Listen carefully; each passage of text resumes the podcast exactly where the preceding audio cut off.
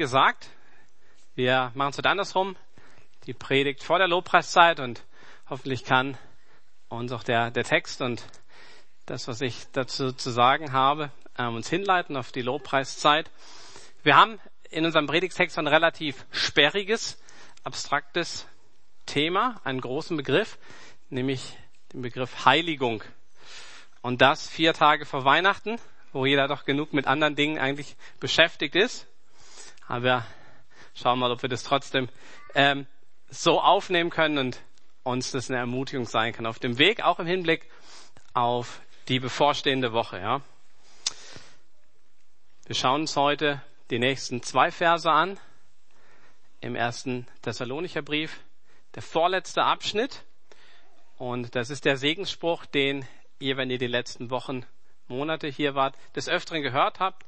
Es ist das Segensgebet, mit dem Paulus, Silas und Timotheus so zum Abschluss ihres Briefes kommen und indem sie so ihr Herzensanliegen für die Geschwister formulieren. Und es sind die Verse 23 und 24 in 1. Thessalonicher 5. Er selbst aber, der Gott des Friedens, heilige euch völlig und vollständig. Möge euer Geist und Seele und Leib untadelig bewahrt werden bei der Ankunft unseres Herrn Jesus Christus. Treu ist, der euch beruft, er wird es auch tun. Und die, diese zwei Verse schauen wir uns heute etwas genauer an. Dieses Gebet beginnt mit der starken Betonung Gott selbst. Das ist auch im Urtext so, Gott ist es. Ist nicht irgendein Mechanismus, auch nicht ein kosmisches Prinzip, das am Wirken ist, sondern Gott persönlich ist involviert in diesem Prozess, für den Paulus, Silas und Timotheus hier beten. Und die betonen auch, es ist der Gott des Friedens. Frieden ist so die Zusammenfassung dessen, was Gott ist, was sein Wirken ausmacht. Gott ist vollkommen und sein Reich ist ein heiles und unversehrtes Reich. Und wo er wirkt, da passen die Dinge zusammen. Da erleben wir statt Spannungen und Widersprüche Frieden. Da wird es Heil, was kaputt gegangen ist. Und deshalb ist er der Gott des Friedens. Und dann heißt es, dieser Gott heilige euch. Da ist dieser sperrige Begriff, heiligen, heilig machen. Es bedeutet im Prinzip aussondern für Gott. Man könnte diese Zeile auch übertragen und sagen, möge Gott euch herausnehmen aus dem, wie die Welt tickt und für sein Reich bereit und verfügbar machen. Möge Gott seinen Charakter in euch zum Vorschein bringen. Nun ist interessant, dass Paulus an anderer Stelle, wenn er an Christen schreibt und an die, die Gemeinde als Ganzes anspricht, er den Brief an die Heiligen in einer bestimmten Stadt richtet. Und Paulus kann das, und es ist für ihn kein Widerspruch, dass er hier um Heiligung bittet und gleichzeitig seine Geschwister als die Heiligen anspricht. Er kann das, weil er weiß, dass jeder, der sich Jesus anvertraut und zu ihm gehört, gekleidet ist, schon jetzt in der Gerechtigkeit Jesu. Wie ein Mantel, durch den nur das Äußere sichtbar ist, nicht das Innere. Und wir vor Gott auf diese Weise einen Stand als Heilige schon haben. Vor vielen Jahren einigen haben Irina und ich die, die Jugend in der Calvary Chapel geleitet und Irina hatte so aus Goldfolie so Heiligenscheine ausgeschnitten. Die hat bei der Andacht dann jeder sich aufgesetzt, während wir durch den Römerbrief gegangen sind, der auch an die Heiligen in Rom adressiert war. Als Erinnerung daran, dass wir vor Gott schon Heilige sind und dass wir uns gegenseitig daran erinnern und auch das zusprechen, dass wir angenommen sind durch Gott in Christus. Und das war ziemlich cool. Und so sind wir einerseits schon heilig, aber ganz offensichtlich ist es auch noch nicht alles, ja. Denn von unserer Lebenserfahrung her ähm, gibt es da noch, noch einiges an Arbeit und einiges an Weg zu gehen, um auch innerlich so heilig zu sein, wie es Gott entspricht, heiliger zu werden und letztlich das zu leben, was wir vor Gott noch sind. Und das ist ein Prozess, das kommt auch hier in diesem Vers zum Ausdruck. Und das Gebet auch die Zuversicht, der Schreiber hier ist, dass Gott tatsächlich persönlich mit jedem seinen Weg geht und jeden, der sich ihm anvertraut, heiligt und zwar ganz umfassend. Das kommt hier an mehreren Stellen zum Ausdruck. Da heißt es völlig und vollständig. Also durch und durch soll diese Heiligung passieren an Geist, Seele und Leib. Einfach alle Lebensbereiche sollen da einbezogen sein. Und es geht nicht darum, etwas besser zu werden, sondern hier steht untadelig. Also hundertprozentig rein, ohne ein Körnchen Sünde, die mein Leben irgendwie beeinflussen oder ausmachen würde. Das ist tatsächlich eine krasse Vorstellung. Das erscheint utopisch. Und doch ist es Gottes Plan, das zu machen. Im Philipperbrief Kapitel 1, Vers 6 weist Paulus auch nochmal darauf hin, wenn er sagt, ich bin guter Zuversicht, dass der, der ein gutes Werk in euch begonnen hat, es vollenden wird, bis auf den Tag Jesu Christi. Bis auf den Tag Jesu Christi, das ist, das wissen wir nicht, ob das noch kurz oder lang ist. Aber es ist der Referenzpunkt, ja. Bis dorthin wird es vollendet sein. Und es ist auch der Referenzpunkt hier im ersten Thessalonicher. Da heißt es ja untadelig bewahrt zu sein bei der Ankunft unseres Herrn Jesus Christus. Und wir können auch darauf vertrauen, dass das, was noch aussteht, das wird Gott dann, wenn es nötig ist, auch in einem Augenzwinkern bewegen und hinzutun. Was nicht heißen soll, dass ich es hier lässig angehe, nach dem Motto, ja, Gott wird sich schon drum kümmern. Es gibt Stellen, die uns sehr, sehr stark zur Heiligung auffordern. Zum Beispiel Hebräer 12, Vers 14, da heißt es, jagt der Heiligung nach, ohne die niemand den Herrn sehen wird. Das heißt, dass sich mein Leben nach Gottes Willen verändert zum Guten, dass ich Fortschritte mache oder Jesus ähnlicher werde, das ist nicht irgendwie optional so nice to have, sondern wenn mein Ziel Jesus ist, dann gehört es dazu. Und es ist nicht, weil Gott irgendwie schöne Ausstellungsstücke in seinem Museum haben will. Es ist so, dass Gott möchte, dass wir bereit sind, gebraucht zu werden von ihm. Dass wir wirksame ähm, Mitarbeiter sind und dass sein Reich geprägt ist von uns und von der Heiligkeit, die er in uns bewirkt. Wie eine, eine Säge, die geschärft wird oder ein Klavier, das gestimmt wird, ähm, damit es gebraucht wird. Und Gott möchte dich und mich gebrauchen. Und er möchte uns so formen, dass er uns möglichst gut und wirkungsvoll gebrauchen kann. Und deshalb haben Silas, Timotheus und Paulus in ihrem Brief viele Punkte aufgeführt, wo sie die Thessalonicher, die jungen Christen dort daran erinnern, in welchen Bereichen es noch Luft nach oben gibt zum Wachsen. Und wir hatten gerade in der letzten Woche ja so eine ganze Latte von ganz kurzen Aufforderungen, die ein Leben skizziert haben, das von Gott oder für Gott ausgesondert ist. Und deshalb ist es so passend und es rundet das Bild ab, wenn dann hier am Schluss dieses Gebetes steht, treu ist er, der euch berufen hat, er wird es auch tun. Und da muss man sich schon kurz fragen, ja, wer denn jetzt eigentlich? Also eben hieß es, dass ich der Heiligung nachjagen soll, und jetzt steht da, Gott wird es tun. Und es ist in der Schrift kein Widerspruch. Da gibt es die Aufforderung zu einem geheiligten Leben und die Aussage, dass Gott uns heiligt. Eben beides. Gott tut es und doch kostet es uns alles, was wir haben. Und es sind nicht irgendwie zwei Verse, die einander entgegenstehen, sondern sogar beide Wahrheiten finden sich an verschiedenen Punkten in einer Stelle. Zum Beispiel im Philipperbrief in Kapitel 2 in den Versen 12 und 13. So wie ihr bisher immer gehorsam gewesen seid, so sollt ihr euch ihm, Gott, auch weiterhin mit Respekt und tiefer Ehrfurcht unterstellen und alles daran setzen, dass eure Rettung sich in eurem Leben voll und ganz auswirkt. Nicht nur wenn ich bei euch bin, sondern erst recht jetzt während meiner Abwesenheit. Gott selbst ist ja in euch am Werk und macht euch nicht nur bereit, sondern auch fähig, das zu tun, was ihm gefällt. Verkürzt zusammengefasst und etwas wörtlich übersetzt kann man sagen, bewirkt euer Heil, denn Gott wirkt in euch. Bewirkt euer Heil, denn Gott wirkt in euch. Und das ist nicht ironisch gemeint und es scheint kein Widerspruch zu sein. Es ist beides wahr. Die Heiligung soll mein Ziel sein, aber sie ist nur deshalb möglich, weil Gott mich heiligt. Oder in 1. Korinther 15, in Vers 10.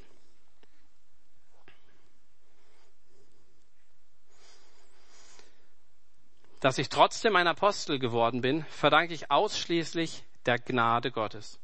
Und dass Gott mir seine Gnade erwiesen hat, ist nicht vergeblich gewesen. Keiner von allen anderen Aposteln hat so viel gearbeitet wie ich. Aber wie ich schon sagte, nicht mir verdanke ich das Erreichte, sondern der Gnade Gottes, die mit mir war. Heiligung ist Arbeit und Heiligung ist Gnade. Beides kommt in diesem Vers vor. Es ist meine Anstrengung, in Gottes Kraft. Gott ist souverän zum Glück, aber er gibt mir eben die Verantwortung, bei dem, was er tut, dabei zu sein. Und die zwei Dinge, die zwei Sichtweisen, die ähm, bringen uns als Menschen schon so an ihre Grenzen. Aber wir dürfen darauf vertrauen, dass dieser Glaube, der uns gerecht gemacht hat, auch der Glaube ist, der uns heiligt. In diesem Bewusstsein, dass Jesus der Herr ist und es ihn zu haben besser ist als alles andere. Das ist der Glaube, mit dem wir begonnen haben.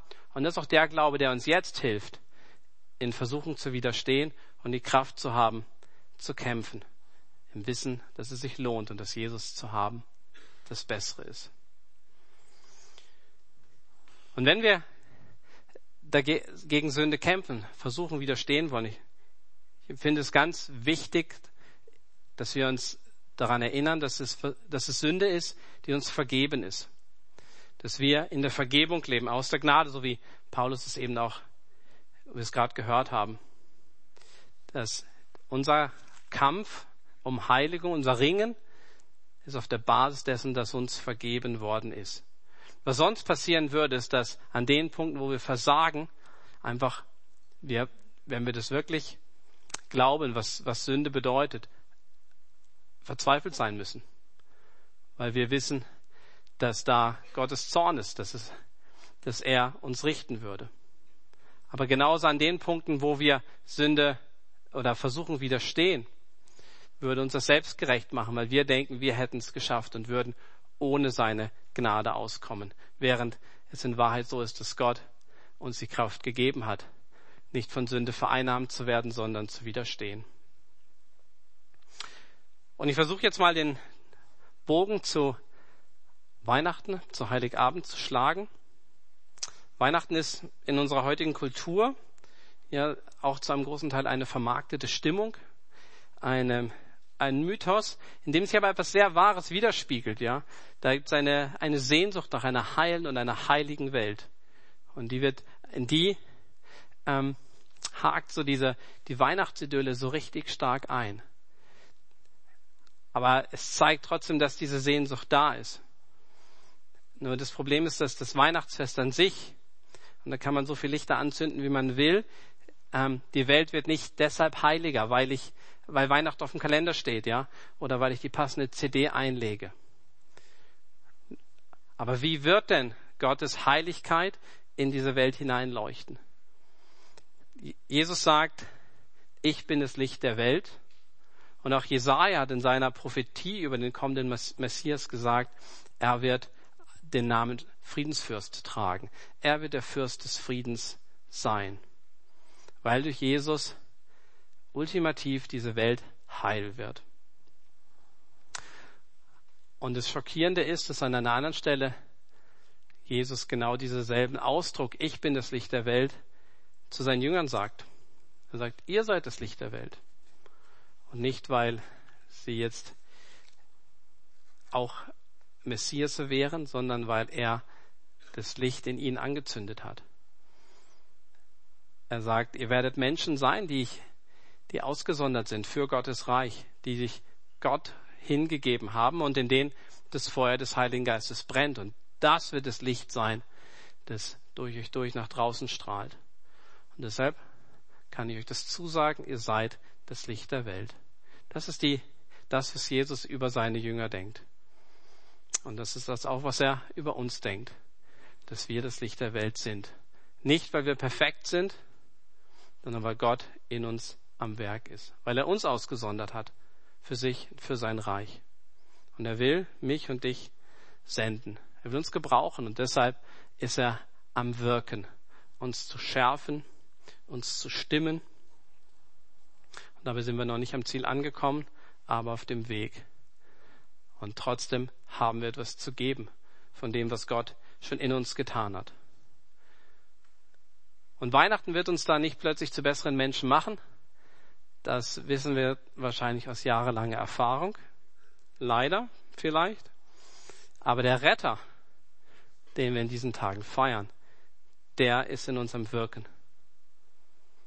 Durch ihn sind wir vor Gott schon gerecht, also die Heiligen. Aber er wird auch Stück für Stück weiter uns verwandeln, heiligen und vorbereiten. Und wenn wir uns dann selber schenken, dieser Welt und den, den Menschen um uns herum, dann werden wir ihn damit Jesus schenken.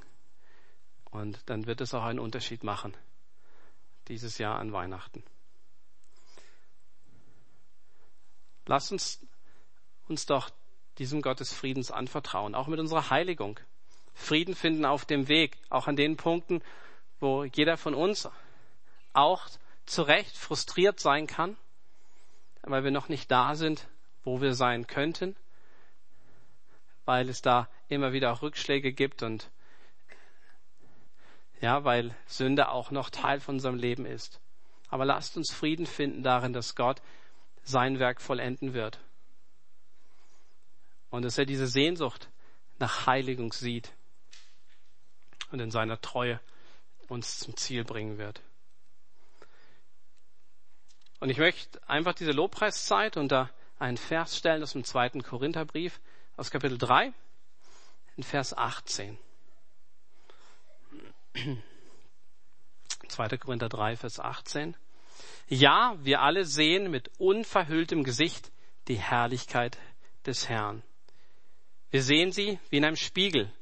Und indem wir das Ebenbild des Herrn anschauen, wird unser ganzes Wesen umgestaltet, dass wir ihm immer ähnlicher werden und immer mehr Anteil an seiner Herrlichkeit bekommen. Diese Umgestaltung ist das Werk des Herrn. Sie ist das Werk seines Geistes. In diesem Vers kommen viele Wahrheiten drin vor, die ähm, ein Echo sind auf, auf das Gebet auch von Paulus, Silas und Timotheus aus dem ersten Thessalonicher. Hier wird betont, dass die Heiligung Gottes Werk ist. Es wird auch etwas hinzugefügt, das nämlich unsere Aufgabe ist, dass wir uns mit Gott auseinandersetzen. Wer ist und wie er ist und was er tut. Und hier am Anfang heißt, ist so die Rede von dem unverhüllten Angesicht. Und im, im Kontext wurde vorher gesagt, dass durch den Glauben wir eine klare Sicht bekommen. Es ist wie wenn die Decke ähm, weggenommen ist und man plötzlich eine klare Sicht hat. Wir können durch den Glauben erkennen, wer Jesus ist. Und wenn wir uns auf ihn ausrichten, ihn im Blick haben und im Herzen tragen, dann wird er auf uns abfärben. Das, wer er ist und wie er ist und was er tut.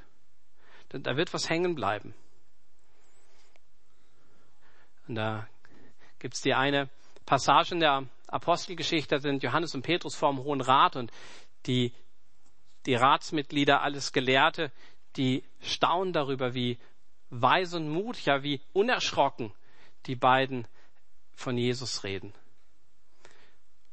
Und sie bemerken das und es ist dann hinzugefügt, das ist in Kapitel 4 in Vers 13, da wird hinzugefügt, sie waren mit Jesus zusammen. Die Ratsmitglieder erkennen, dass das, was Petrus und Johannes ausmacht, da aus der Gemeinschaft mit Jesus kommt. Und dieses Prinzip ist immer noch genauso gültig heute, dass diese Veränderung nicht etwas ist, was wir in uns produzieren müssen, sondern einfach das Abreiben, das Abfärben Jesu ist, wenn wir ihm begegnen. Da hat jeder sicherlich seinen Weg, äh, wie er das auch erlebt, ja, in, in der Auseinandersetzung. Und auch so eine Lobpreiszeit ist eine Gelegenheit, Gott Gebete zuzusingen oder Wahrheiten über Gott auf sich wirken zu lassen. Mit dem Wunsch, dass diese Begegnung eben auf uns abfärbt. Und dazu lade ich euch herzlich ein und bitte das Lobpreisteam nach vorne. Lieber Vater, ich danke dir, dass du am, am Wirken bist in jedem Einzelnen, der sich dir anvertraut. Dass es hier heißt, du selbst der Gott des Friedens. Und ich danke dir, dass du uns kennst, dass du unsere Schwachpunkte und dunklen Stellen kennst. Aber dass du auch ein Feuer in uns entzündet hast und dass da die Sehnsucht ist, dass wir verändert werden und dass aus der Begegnung mit dir da etwas hängen bleibt, dass du abfärbst auf uns. Und ich bitte dich, dass wir Frieden finden in diesem Prozess, so frustrierend es oft auch ist. Ich bitte dich, dass, die, dass wir der Anklage Satans keinen Raum geben, sondern dass wir, dass wir deine Stimme heraushören. Und ich danke dir für dein Versprechen, dass du es vollenden wirst, dass du uns durch und durch heiligen wirst, damit wir bereit sind, wenn du Jesus wiederkommst. Und darauf freuen wir uns. Und das ist auch der Punkt, für den wir bereit sein wollen. Amen.